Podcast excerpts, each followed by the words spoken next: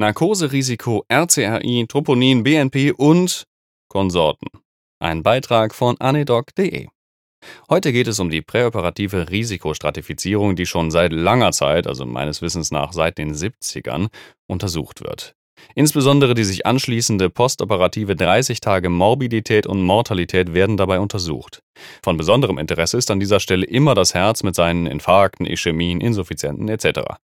Bei Durchsicht der Literatur wird man schnell feststellen, dass die üblichen Instrumente zur Risikostratifizierung nur die Spitze des Eisbergs erfassen können. Was man dann aus einem erhöhten Narkoserisiko macht, ist eine andere Frage, da werde ich mir am Ende des Artikels Gedanken zu machen. Zum Revised Cardiac Risk Index hatte ich auch schon mal auf meinem YouTube-Kanal einen Beitrag veröffentlicht. Wenn ihr möchtet, könnt ihr ja mal auf dem Kanal vorbeischauen. Im Blog habe ich auch das Video direkt verlinkt.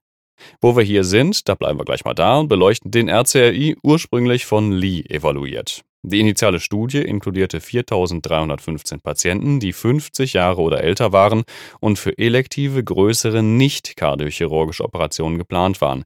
Das ist wichtig, weil in den Studien wird immer zwischen kardiochirurgisch und nicht kardiochirurgischem äh, Klientel unterschieden tatsächlich. Und die meisten OPs sind halt keine Herz. Anästhesie. Ne? Es wurden kardiale Komplikationen erfasst in diesem Zusammenhang, Myokardinfarkt und dort wurde der Myokardinfarkt äh, diagnostiziert über CK- und CKMB-Bestimmung und die typischen Symptome. Lungenödem, Kammerflimmern, primärer Herzstillstand oder ein AV-Block 3. Es ergaben sich sechs Hauptrisikofaktoren, die als Punkt addiert wären und damit dann einen Score bilden. Das Risiko für kardiale Komplikationen steigt mit steigender Punktzahl.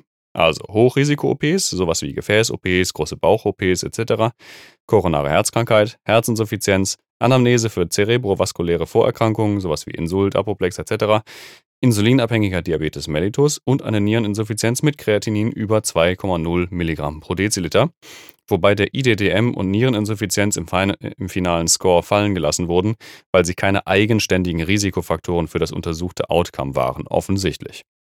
Der RCRI ist gut evaluiert und wird häufig zur Risikostratifizierung eingesetzt. Das Problem ist, dass er zur Outcome-Diagnose eines Herzinfarktes nur CK-Werte und die klassischen Symptome in der Evaluationsstudie nahm. In einer aktuellen Meta-Analyse konnte aber gezeigt werden, dass die Risiken in jeder Gruppe systematisch und dramatisch unterschätzt werden. Warum ist das so? Die Antwort lautet, es wird auch eine Menge an postoperativen Myokardischämien übersehen und das führt zu einer erhöhten Mortalität, als man vom Score her annehmen würde. Sie liegt auch heute übrigens noch bei etwa 1 bis 4 Prozent. Überdies ist die Vielzahl aller Infarkte einfach nur stumm. Wenn der Patient nichts sagt, dann mache ich auch keine Diagnostik. In der Regel. Ne? So ist es halt in der Klinik. Introducing MINS. MINS ist eine myokardiale Schädigung nach nicht kardiochirurgischer OP. Es steht für Myocardial Injury after Non-Cardiac Surgery. Sie ist definiert als Myokardschädigung, die innerhalb von 30 Tagen nach einer OP auftritt. Zur Diagnose muss eine MINS keine Symptome oder EKG-Veränderungen aufweisen. Letztlich reicht eine Erhöhung des High Sensitivity C-Troponin T, das HSCTNT, zur Diagnose. Wenn es über 20 Nanogramm pro Liter beträgt, unabhängig von GFR und Geschlecht, steht die Diagnose. Bleibt nur noch die Frage, wie hoch ist denn das Risiko für kardiale Komplikationen? Mit Ischämie-Symptomen betrug die Hazard Ratio 5,04, ohne Symptome immerhin noch 3,2. Die Mortalität stieg in deren Analyse linear zu den Serumtroponin-Leveln an. Man lasse sich das auf der Zunge zergehen. Wir haben Patienten, die keinerlei Symptome verspüren und dementsprechend auch keine weitere Diagnostik in der Routine triggern würden. Dennoch ist ihr Risiko dreifach erhöht, eine fatale kardiale Komplikation zu erleiden im Rahmen des Krankenhausaufenthaltes. Na, herzlichen Glückwunsch. Der perioperative Myokardschaden PMI ist der Perioperative Myocardial Injury, ist eine andere Definition, die aber in dieselbe Richtung zielt. Er ist definiert als absoluter Anstieg des HSC-TNT über 14 Nanogramm pro Liter oder größer, das ist nämlich die 99. Perzentile bei gesunden Erwachsenen, über die präoperativen Werte oder zwischen zwei postoperativen Werten innerhalb von sieben Tagen einer Operation, ist ein bisschen komplexer äh, definiert. Da ist wahrscheinlich die MINS einfacher äh, nachzuprüfen, aber letztlich läuft es auch wieder auf das Troponin hinaus. Ne? In der zugrunde liegenden Untersuchung wiesen nur 29 Prozent der Patienten mit PMI typische Befunde für einen Herzinfarkt auf. Und egal aus welchem Grund die Troponinlevel erhöht waren, wiesen Patienten mit PMI eine erhöhte 30-Tage-Mortalität mit einer Hazard Ratio von hier 2,7 auf. Es schien ebenfalls eine Assoziation zu höheren, na, man höre und staune, RCAI-Scores und Notfall-OPs zu geben. Auch das NT-proBNP, das ist das Brain Type Natriuretic Peptide, ist in gut validierten Untersuchungen ein unabhängiger Prädiktor für postoperative kardiale Komplikationen und 30 Tage Sterblichkeit im Krankenhaus. So, was machen wir daraus jetzt? Ein paar Überlegungen, wenn man sich die Daten so anschaut. Die klassischen präoperativen Stratifizierungsmodelle sind angesichts neuerer Erkenntnisse unzureichend, da sie das BNP meist nicht berücksichtigen.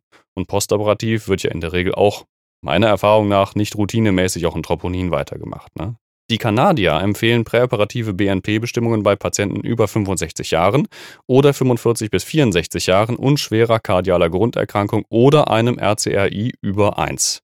Die postoperative Überwachung von Troponin sollte nach größeren Operationen routinemäßig durchgeführt werden und der Patient sollte bei Diagnosestellung von MINS oder PMI oder stumme Myokardinfarkt halt zügig den kardiologischen Kollegen zur Behandlung vorgestellt werden.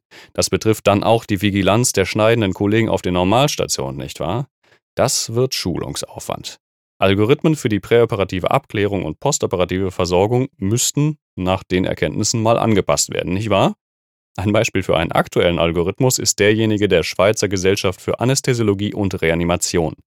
Ähm, das heißt, perioperative kardiale Abklärung und Therapie im Vorfeld nicht herzchirurgischer Eingriffe. In dem eingefügten Link gibt es dann auch Flowcharts zur Implementierung in der Praxis und das könnte ja vielleicht für die eigene Klinik auch ein Hinweis sein, wie man es denn machen möchte. Auch die Canadian Cardiovascular Society hat eine Reihe von Empfehlungen herausgegeben, die BNP, Troponin und RCRI in Verbindung setzen. Die haben aber nicht so ein schönes Flowchart in ihre Publikation integriert. Die deutschen Leitlinien der DGAI erwähnen BNP und Troponin zwar, messen dem aber keine so überragende Bedeutung zu. Allerdings sind diese Leitlinien auch von 2010. Tja, wie ist das bei euch geregelt? Schreibt es mir gerne in die Kommentare, würde mich interessieren. Bisher habe ich das nicht in der Praxis erlebt, dass das außer einem vielleicht RCRI wirklich umgesetzt würde oder routinemäßige Troponinkontrollen nach OPs oder sowas. Das habe ich noch nicht erlebt. Vielleicht sollte man mal drüber nachdenken, nicht wahr? Bis zum nächsten Mal. Tschö.